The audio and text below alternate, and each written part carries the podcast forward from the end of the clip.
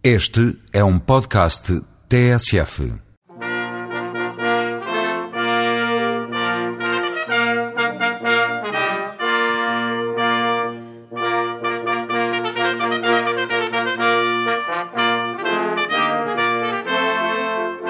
Bom dia, considerado ex-libris da nacionalidade portuguesa e património da humanidade, terá sido o Castelo de Guimarães o berço do primeiro rei de Portugal, Dom Afonso Henriques.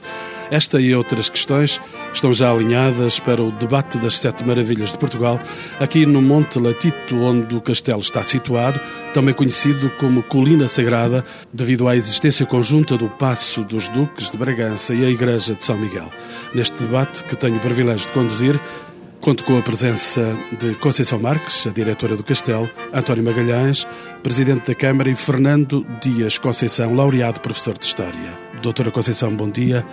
Que orgulho é esse de ter o seu castelo entre as sete maravilhas de Portugal? Evidentemente que o castelo, sendo considerado o berço da nacionalidade, é de facto escolhida como uma das maravilhas, o que nos dá muito orgulho, não só a mim pessoalmente, mas também aos vimaranenses e penso que a todos os portugueses em geral. Um castelo entre as sete maravilhas, castelo fundador. Sim, podemos considerar como tal. Embora quando eu olho para o castelo, posso vê-lo de vários ângulos, desde o aspecto militar até o aspecto puramente simbólico. E agora, como uma das sete maravilhas prováveis, é um castelo certo para este concurso? Acho que sim, até porque ele, na realidade, substancia, de certo modo, todo um percurso histórico que aí se inicia e que se vai prolongar. Não podemos esquecer que o castelo está inserido naquilo que é fundamental para a criação de Portugal. Doutor Presidente da Câmara, foi uma honra, depois de 2001, uma subida honra ter este castelo entre as sete maravilhas de Portugal. É óbvio e penso que estamos aí por direito próprio. Não apenas por aquilo que a obra em si encerra como monumento, mas também pela simbologia que de algum modo abarca e que respeita a todos os portugueses. Aqui nasceu Portugal. Estamos aqui a ler nesta torre de homenagem, a Torre da Alfândega, assim chamada, Sr. Doutor. Estamos numa maternidade. Foi aqui que nasceu, de facto, o primeiro rei de Portugal? Esse é um problema que normalmente está em debate contínuo. Não se sabe bem onde teria nascido Afonso Henriques. Mas o que se sabe é que a partir daqui se gerou um movimento que se foi progressivamente ampliado e vai gerar de facto Portugal. Mas vamos então saber que problemas se põem ao nascimento de uma criança que hum, é fadada ou não para ser fundadora, essa criança, depois mais tarde, de um espaço, de um território. Sim, mas na realidade o que acontece é que temos que ver que essa criança, quando nasce, nasce dentro de um conflito que já estava a gerar entre forças puramente locais e forças, digamos, galegas, conjuntamente com outras que são as forças leonesas. Há aqui, portanto, um choque de interesses que, na realidade, começa a gerar um movimento que eu não direi total independência, mas pelo menos de cisão com a Galiza e, ao mesmo tempo, o começo de um trabalho para se tornar independente em relação a Leão. Mas antes ainda de tornarmos Afonso Henriques um guerreiro, ele é um homem que aos 18 anos está preparado para a guerra, há de fazer a guerra contra a sua própria mãe, Dona Teresa. Vamos considerar ainda a sua infância ele terá sido batizado aqui muito perto do sítio onde estamos? Eu acho que sim, embora, na minha opinião, não poderia ter sido nesta capela, mas possivelmente naquilo que é hoje a Igreja de Oliveira, visto que o passo do Conde Dom Henrique, seu pai, e de sua mãe, portanto, era precisamente junto de Oliveira e não no castelo. E por isso era inevitável que a batizar a criança, ela o fosse dentro dos passos do próprio rei, isto é, lá embaixo na vila e não cá em cima. O doutor partilha da ideia de que Dom Afonso Henriques terá sido uma criança deficiente no seu nascimento? Isso é, como sabe, normalmente quando surge alguma coisa de novo, há sempre uma tendência para mitificar, isto é, para ver na pessoa algo fadado desde o nascimento para grandes feitos. E começaria precisamente por isso. Era uma criança que provavelmente não seria escorreita e que foi fadada tornar-se sã e valente para poder levar avante um projeto miraculado. Projeto miraculado que contém dentro da sua própria cura, se assim aconteceu, também uma referência com um espaço religioso que está por aqui próximo. Ah, sem dúvida nenhuma, inclusive porque Santa Maria de Guimarães, depois da Senhora de Oliveira, era já considerada como uma espécie de ícone, no sentido religioso, atrativo para, digamos, um conjunto de pessoas que vinham em busca de um milagre. E, portanto, há, digamos, toda uma envolvência religiosa que favorece. E não esqueçamos, precisamente, o arcebispo de Braga, que vai exercer um papel fundamental na eclosão também deste mesmo movimento. O arcebispo de Braga, que estaria de bem com Guimarães a esse tempo? Ah, estava até porque nessa altura não há essa rivalidade. E hoje se verifica, efetivamente. Sim, de certa maneira, mas completam-se. Às vezes as rivalidades são sadias porque permitem o desenvolvimento de um lado e do outro.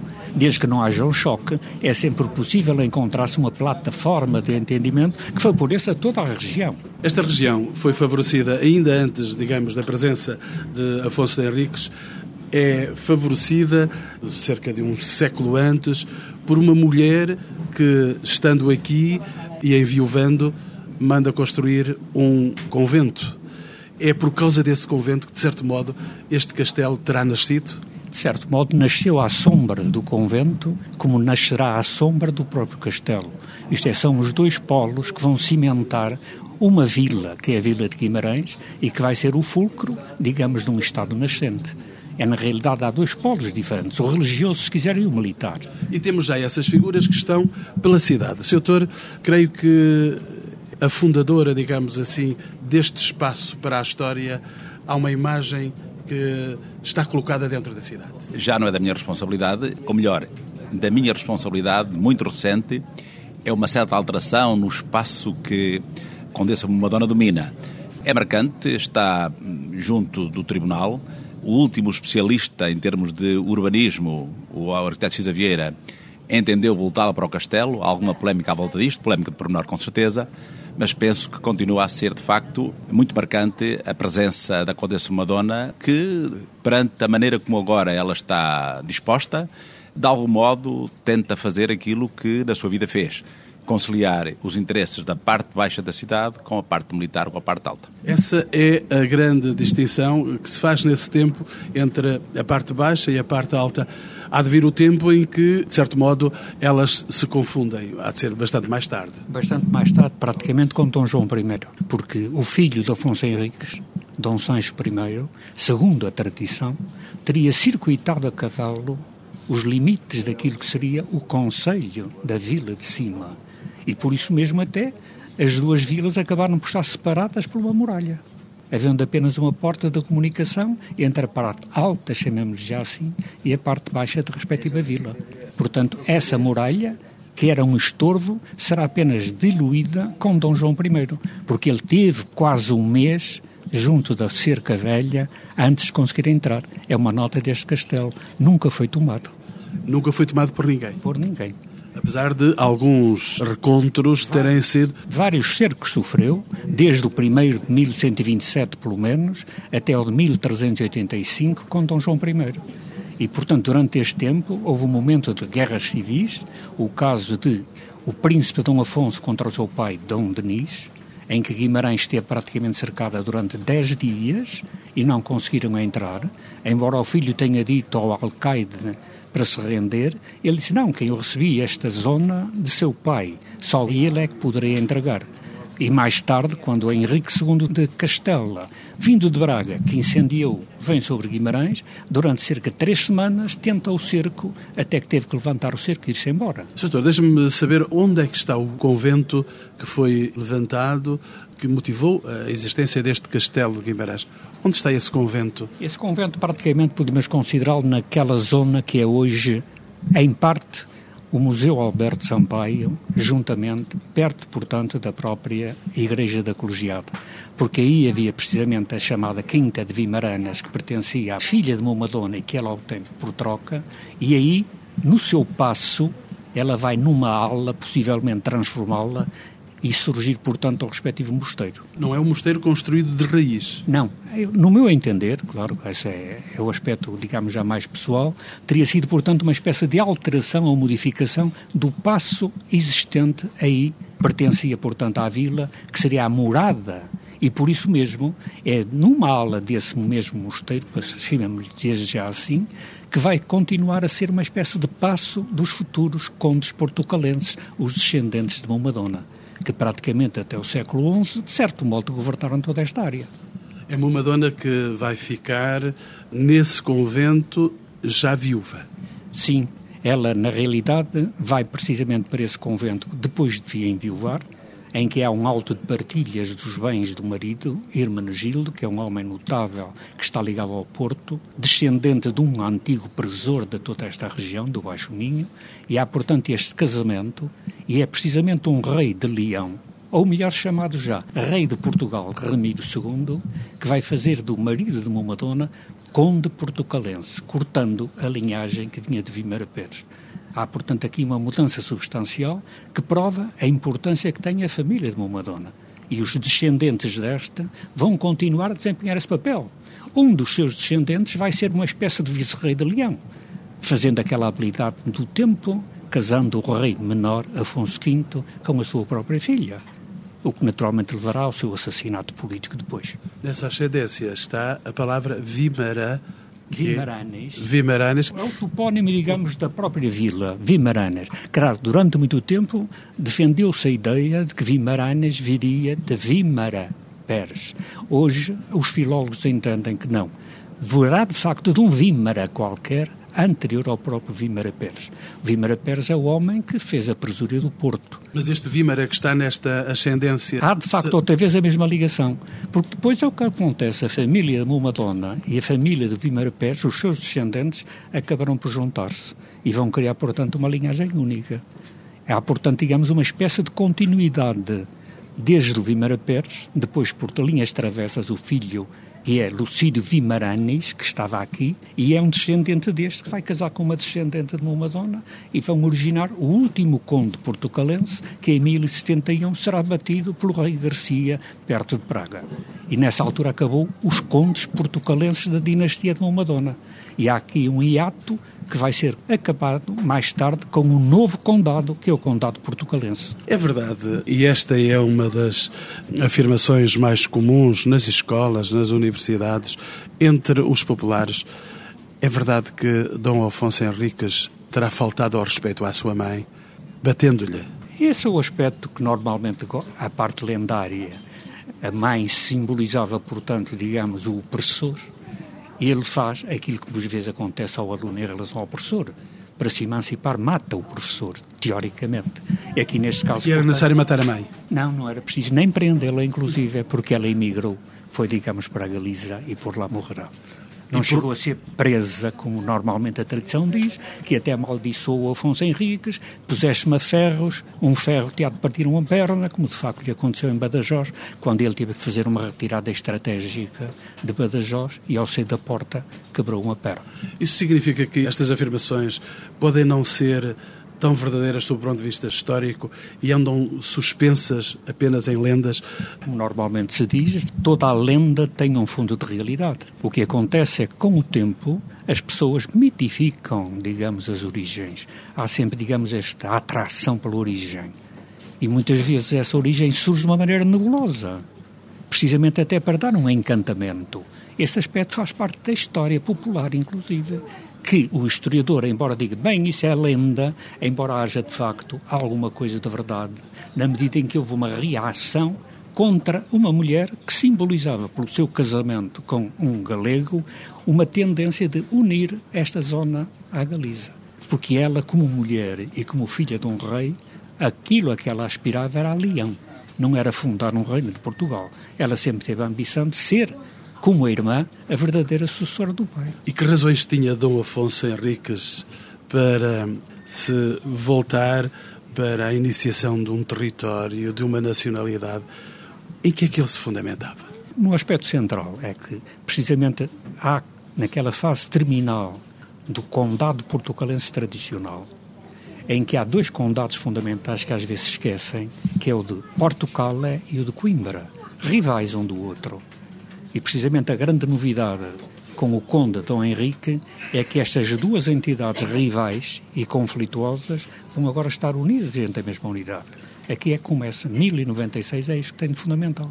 Este é, cria-se o núcleo de Portugal, Portugal e Coimbra. E, portanto, as duas são interdependentes. E, portanto, a expansão só pode ser para sul. E Coimbra necessita de Portugal é como sua base de apoio. Claro que há aquela velha tendência de voltar ao reino antigo, ao reino da Galécia, e, portanto, unir-se outra vez à Galiza. Essa foi a política dos galegos mais que a dos portugalenses. Aliás, foi esse o movimento de Dom Afonso Henriques. Ele não permanece em Guimarães, ele vai, vai para Coimbra, vai para o Mondego, é. já não regressa mais a Guimarães. É o aspecto fundamental que tem, quer dizer, deslocou-se a fronteira. O combate é ao sul. Esta zona está pacificada. Portanto, a presença do chefe é junto das suas tropas, digamos, junto da zona de perigo. Coimbra é testa de ferro, ponta de lança, para uma expansão para o sul. Portanto, é para lá que naturalmente ele se desloca. Há quem diga, inclusive, que essa deslocação para o sul também tinha uma outra vantagem de caráter político para ele: desligar-se da possível domínio de algumas famílias do norte e, portanto, era uma maneira também de cortar com aqueles que durante algum tempo o apoiaram. Agora ele já é senhor, vamos continuar nós. Houve sempre uma força especial da aristocracia aqui, do Norte. Aqui, precisamente, porque num período... Terá chegado aos nossos dias. Aqui há este aspecto fundamental que foi, durante muito tempo, dado que pensemos nas comunicações do tempo, e, portanto, a coroa está em Leão, Coimbra, Guimarães e outras terras portucalas estão muito longe o correio leva muito tempo e, portanto, os senhores que estão aqui e que têm poderes delegados acabam por chamar a si próprios esse mesmo poder e, portanto, criaram uma espécie de autonomias locais, pequenos reizinhos locais.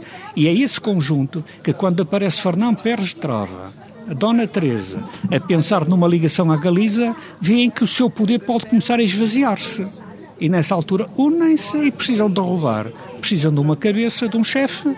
Esse é o filho de Dona Teresa, que portanto se passará fundamentalmente para esse conjunto de grandes famílias que vão naturalmente fazer dele o chefe da revolução que era necessária. Há o nome de uma cidade que entra também na história da vida de Dom Afonso Henriques, é Viseu. Até que ponto é que Viseu pode entrar na vida de Dom Afonso Henriques? De uma maneira geral, como sabe, quando se procura onde é que nasceu Afonso Henriques, pergunta-se onde é que estava a mãe parturiente.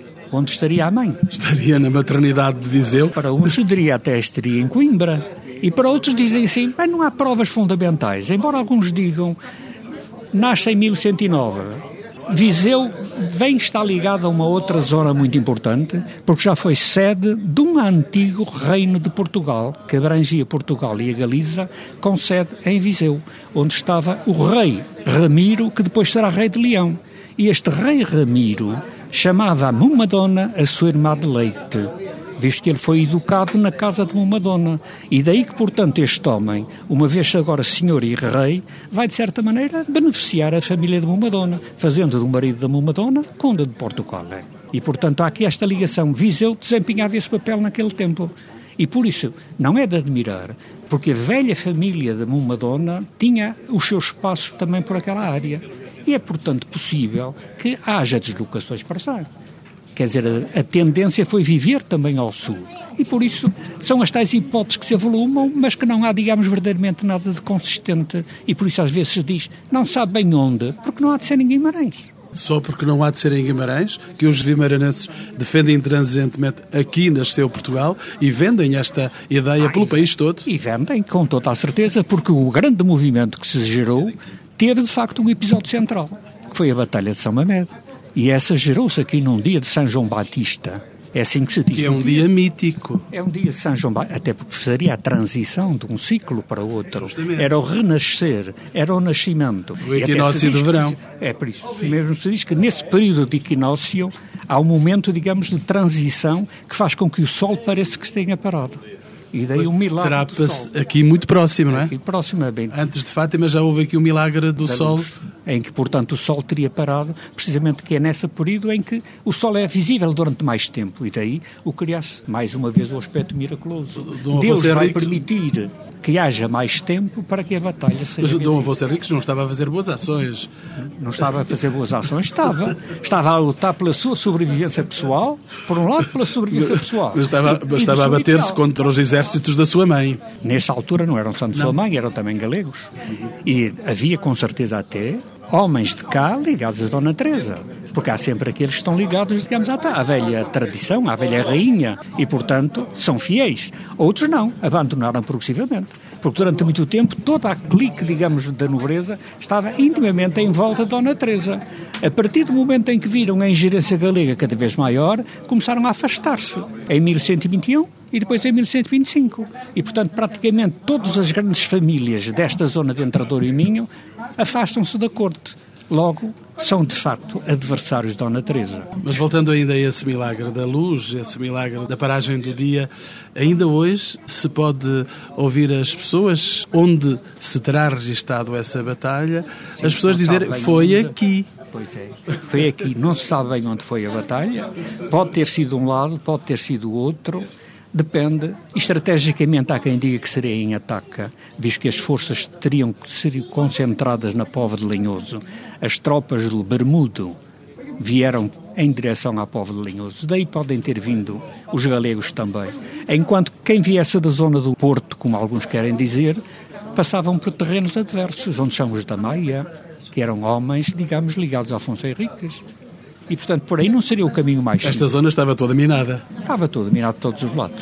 Embora todos pensando que, na realidade, era necessário fazer um levantamento que significasse, em princípio, o fim de uma época de domínio de tentativa galega para dominar esta área, criando, portanto, uma coisa, uma coisa diferente que foi Portugal. Eu vejo os meus convidados maravilhados com esta lição de História do professor Fernando Dias Conceição.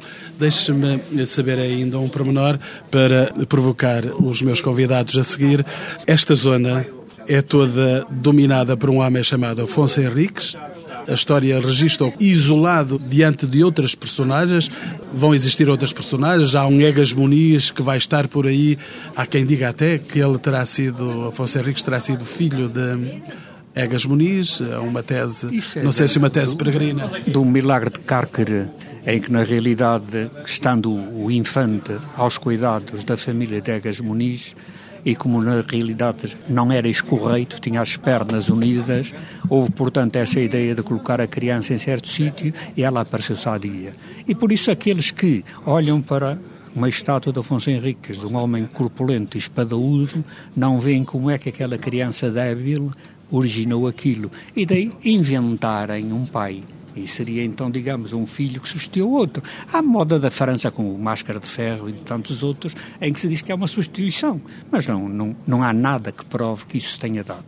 Agora, o que é fundamental é que Afonso Henriques consegue aquilo que conseguiu, porque tinha apoios fundamentais em toda esta área de entrador em mim. E ele tinha uma preparação especial. É um homem que entra aos 16, 18 anos na atividade militar. Como é que se dava formação militar a estes jovens que surgiam para a vida? Isso era o normal. A partir de 14 anos, pelo menos, eles até se armavam cavaleiros e, portanto, tinham uma preparação militar. E uma cerimónia religiosa que os, religiosa que os colocava. Iam buscar as armas que estavam colocadas sobre o altar, vestiam as respectivas armas e prestavam o juramento. Claro que é o aspecto tradicional que visa dar uma espécie de sanção religiosa ao poder político.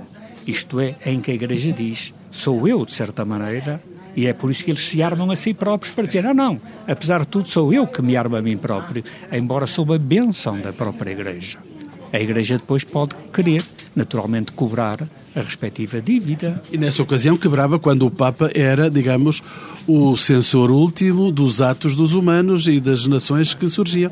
Nós tivemos a chancela de, de Roma, ah, de Roma, do Vaticano. Houve necessariamente isso. E até uma das grandes batalhas que já vem do tempo do pai do Afonso Henriques foi conseguir criar aquilo que nós chamaríamos hoje uma Igreja Nacional isto é, em que as dioceses de Portugal fossem independentes de Toledo, que se tornou primaz das Espanhas, contrariamente à decisão de Braga, que entendia a nossa metrópole foi a primeira a ser restaurada depois da Reconquista, nós é que devemos ser primaz. E durante muitos séculos houve a rivalidade Toledo-Braga e depois insereu-se esta Santiago de Compostela-Braga é este triângulo religioso, Santiago, centro de peregrinação, Toledo, por imagem de Espanha, e Braga, que pretende, digamos, ser a cabeça das igrejas portuguesas face ao predomínio das outras igrejas, é tornar-se independente. E nesse 1111 que faz eh, nascer o rei de Portugal, Braga estava ligada a quem? Politicamente estava, como esta região, ligada a Leão. Agora, o arcebispo de Braga, ou melhor, os arcebispos de Braga, que foram vários, vão naturalmente abraçar.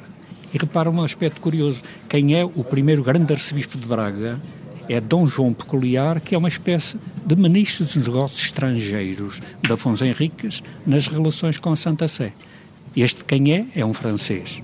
Quem sucede a este é um outro frade francês que estava em Coimbra, Maurício Bordino, que vai desempenhar o mesmo papel.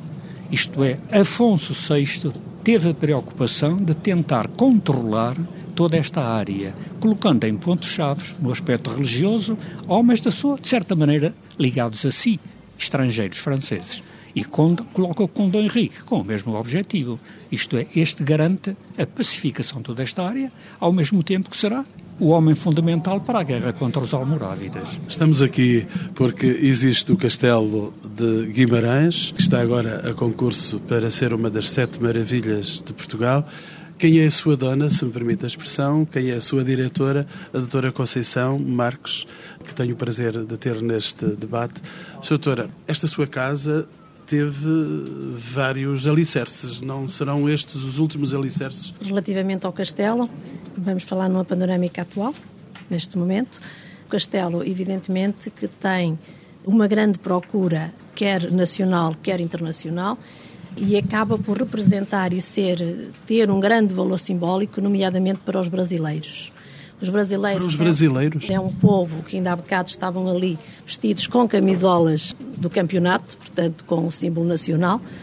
Todos os nossos visitantes que vêm visitar Guimarães, eu quase que tenho a certeza que vêm pelo Castelo de Guimarães e depois acabam por visitar o Passo dos Duques, que acaba por ser mais emblemático em termos mais estéticos, mais bonito, com uma coleção quer de tapeçarias, quer de porcelanas.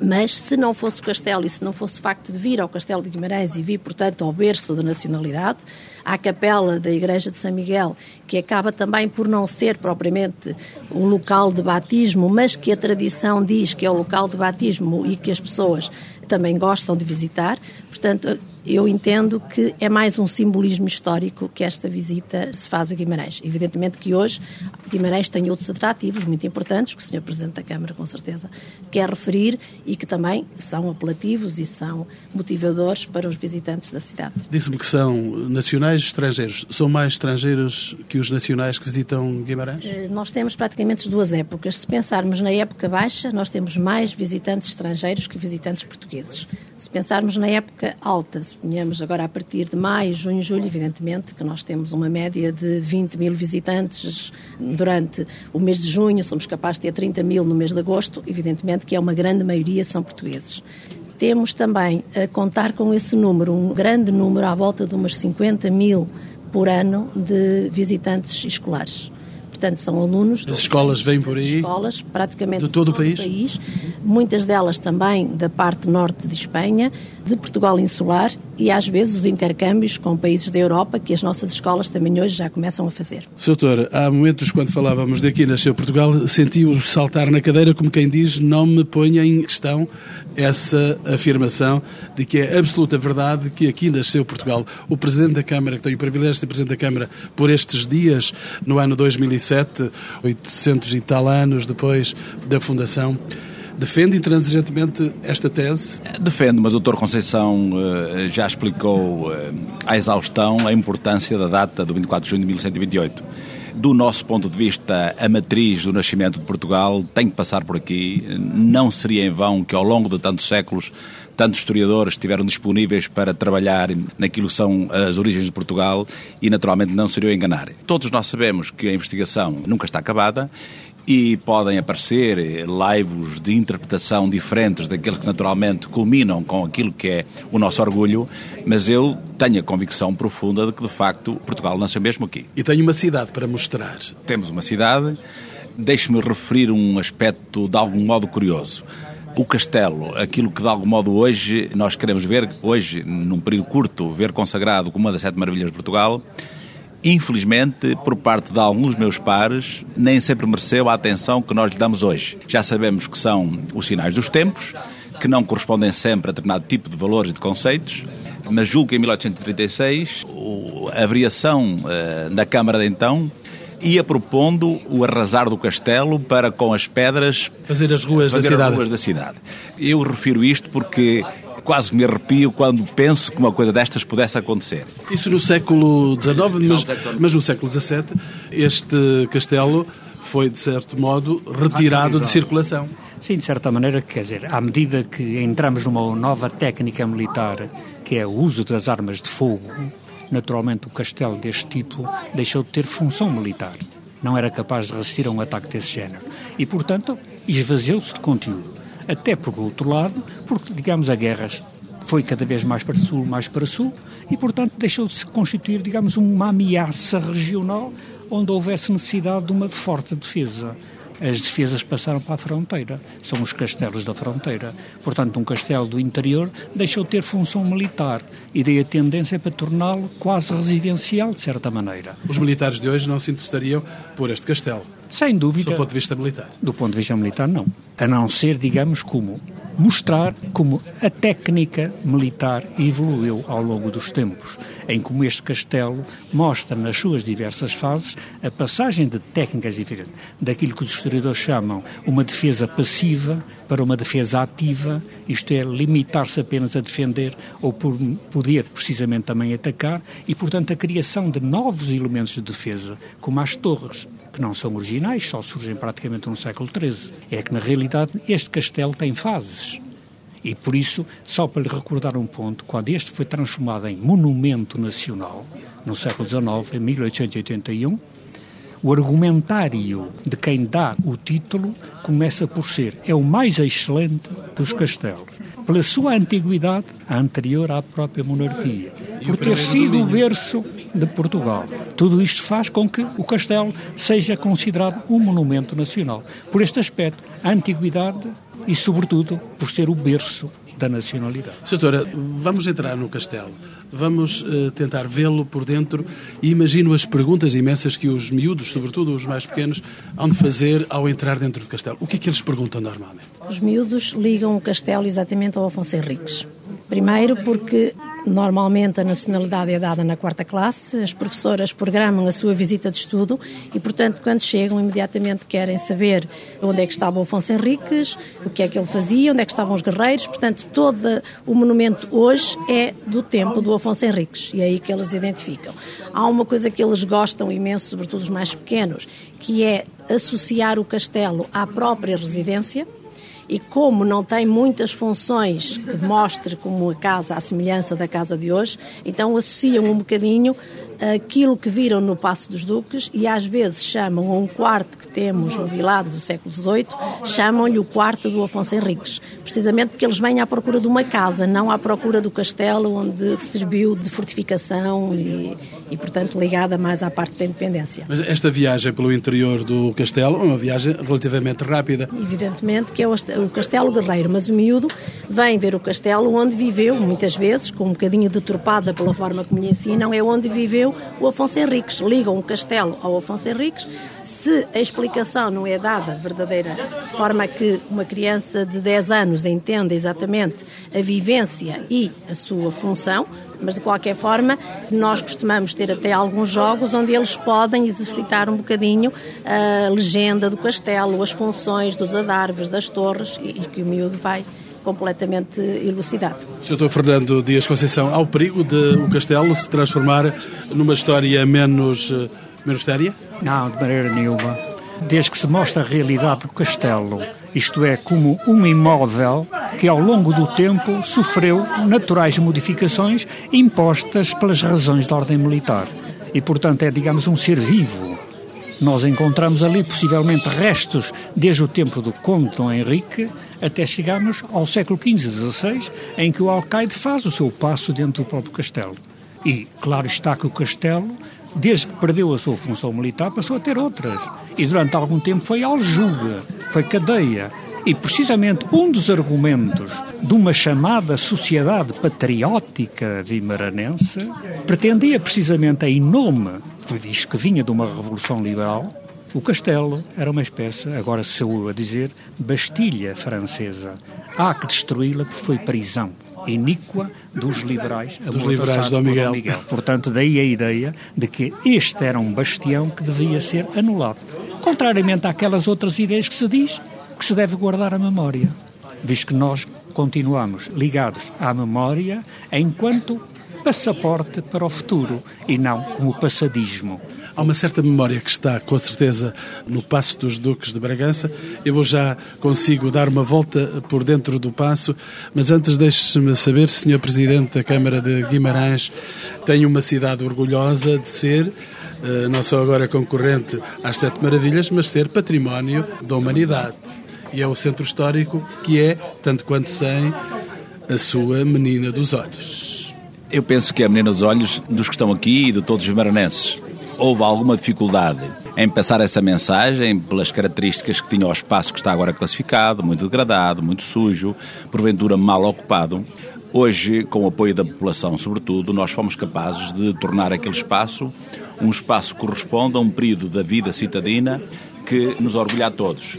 E penso que a partir da classificação se deu um salto qualitativo a todos os níveis, de corresponsabilização de todos quantos têm os seus interesses neste espaço antigamente muralhado, porque é disso que se trata, e naturalmente temos aqui, se quiser, uma ponta agora daquilo que é a procura do que se fazia relativamente a Guimarães, que era o Castelo, a Capelinha de São Miguel, o Pasto dos Duques, mas agora há um grupo de pessoas, um conjunto de pessoas que vem a Guimarães e que tem já como meta fundamental, não apenas o conceito emblemático e os monumentos do Monte Latito, mas também aquilo que oferece hoje o espaço classificado como Património da Humanidade. Costumo fazer esta observação aos responsáveis pelas câmaras que oferecem estes monumentos a concurso, de que nem sempre a sinalética é a melhor do mundo para chegar a estes monumentos.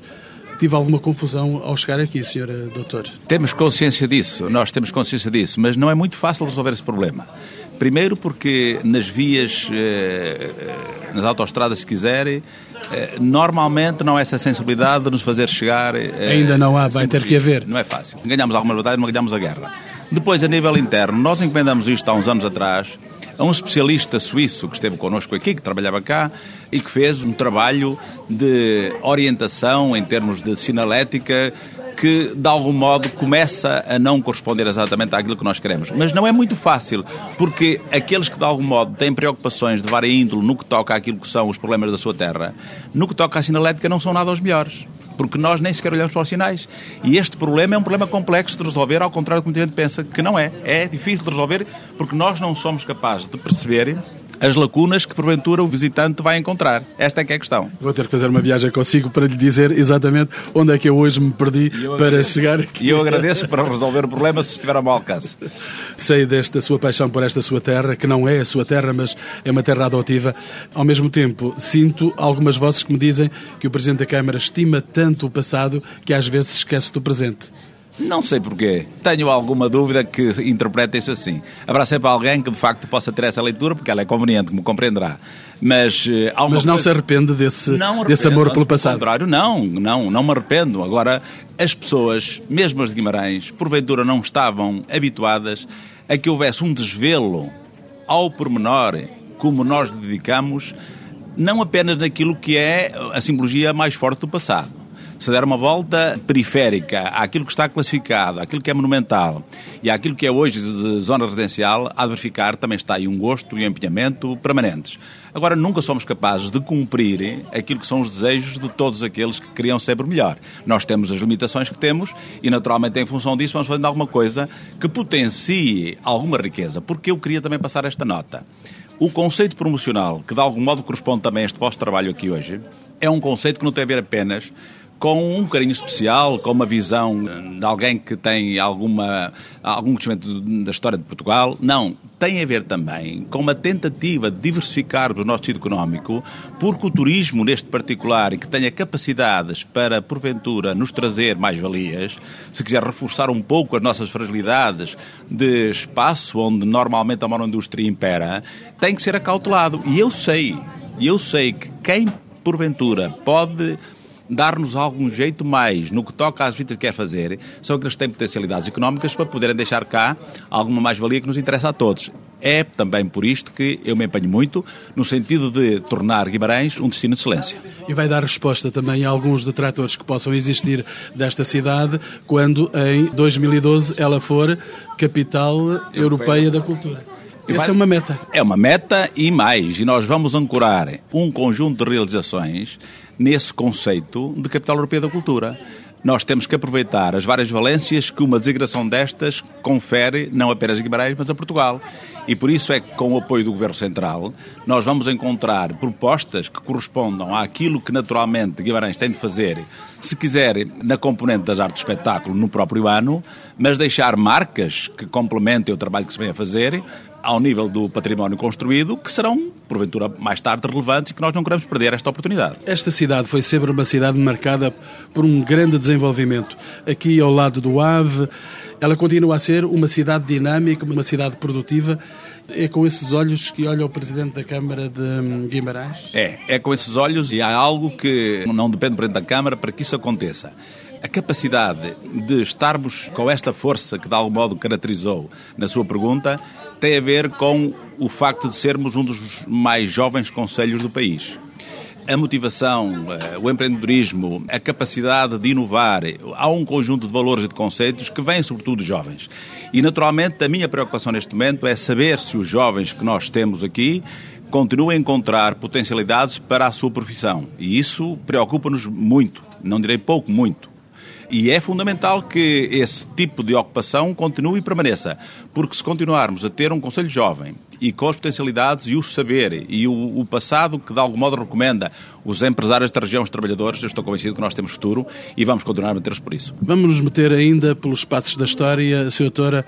Era inevitável passarmos também aqui pela outra sua casa que está aqui ao lado, que é o Passo dos Duques de Bragança é sempre um motivo de visita complementar ao castelo.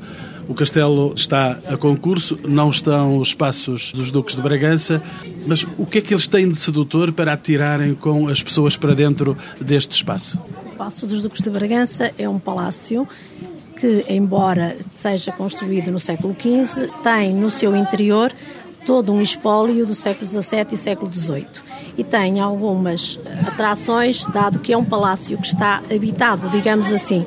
Ele tem... Ainda hoje está habitado? Está habitado, isto quer dizer... Não tem reis, tem reis. Eh, significa que tem todo o seu mobiliário, as suas tapeçarias, as suas porcelanas, como se tratasse de um palácio com uma decoração, não uma decoração museu, em que estão numas vitrines, mas todos eles muito bem harmoniosamente distribuídos pelas salas. Como se fosse a sério. Como se fosse a sério, digamos assim. E acaba por ser isso que atrai a população. Portanto, os visitantes atraem a sua estrutura do monumento em si, portanto, a parte arquitetónica, mas também atrai o seu interior com a coleção das tapeçarias que temos, nomeadamente as tapeçarias de Pastrana. São cópias das tapeçarias originais, mas que de facto são a atração também de muitos dos nossos visitantes.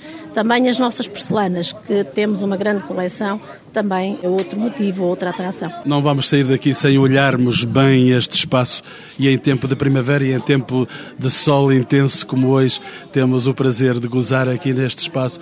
Doutor, que vive por dentro a história de Portugal e esta história específica que é da sua terra, que razões tem para defender este castelo para que seja uma das sete maravilhas de Portugal?